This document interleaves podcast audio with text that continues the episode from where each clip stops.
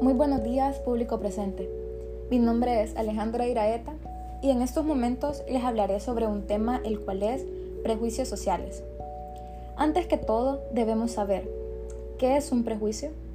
Un prejuicio es la opinión negativa y anticipada de algo o alguien que se concentra en juicios sin base. Ahora bien, teniendo claro esto, podemos comenzar. Los prejuicios pueden influir de manera negativa en las relaciones entre grupos sociales y dificultar su convivencia. Estos son la base de actitudes discriminatorias y pueden tener graves consecuencias en la convivencia hasta convertirse en un absurdo móvil para emplear la violencia y la agresión hacia otros seres humanos. El prejuicio, como una predisposición personal, se traduce en un comportamiento negativo hacia una persona o grupo de personas. Dicho comportamiento, real u observable, es llamado discriminación. La discriminación supone maltratar o limitar posibilidades a personas por tener características especiales que definen su pertenencia a un grupo. La discriminación refuerza el prejuicio. Asimismo, el prejuicio suele crear y sustentar la discriminación. Las actitudes negativas hacia otros grupos sociales tienen múltiples consecuencias en la vida de personas, tanto de las víctimas como de los victimarios. Una de las principales consecuencias es la discriminación anteriormente mencionada.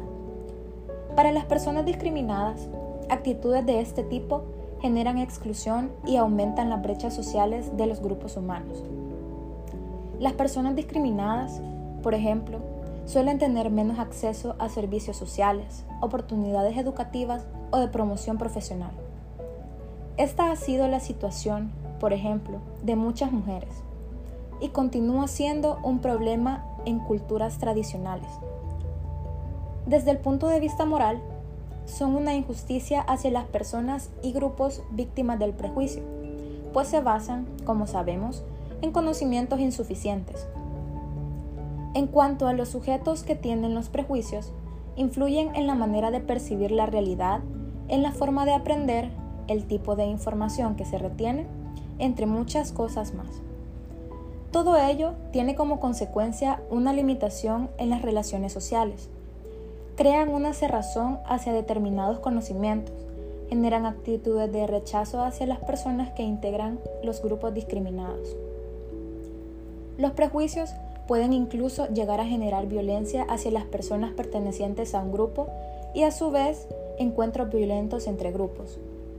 Las personas con menos prejuicios tienen más facilidad para relacionarse con personas distintas y tener vínculos más sanos con otros u otras, ya que esto permite tener buenas relaciones independientemente de las características de los demás, favoreciendo un disfrute mayor de las diferencias en términos de creencia y valores, incluso en la relación a temas difíciles como la religión o la política. A continuación, daré unos cuantos de tantos prejuicios sociales más comunes en nuestra sociedad. Prejuicios de origen.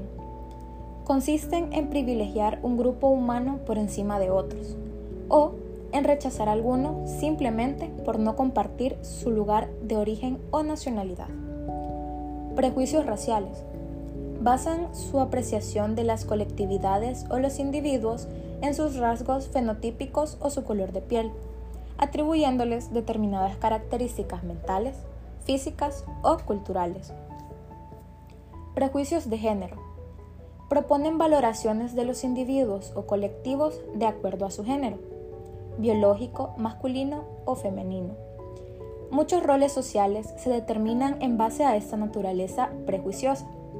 Por ejemplo, que las mujeres no saben conducir un automóvil, o que son más emocionales y menos racionales, o que los hombres son básicos en su emotividad y no deben llorar nunca.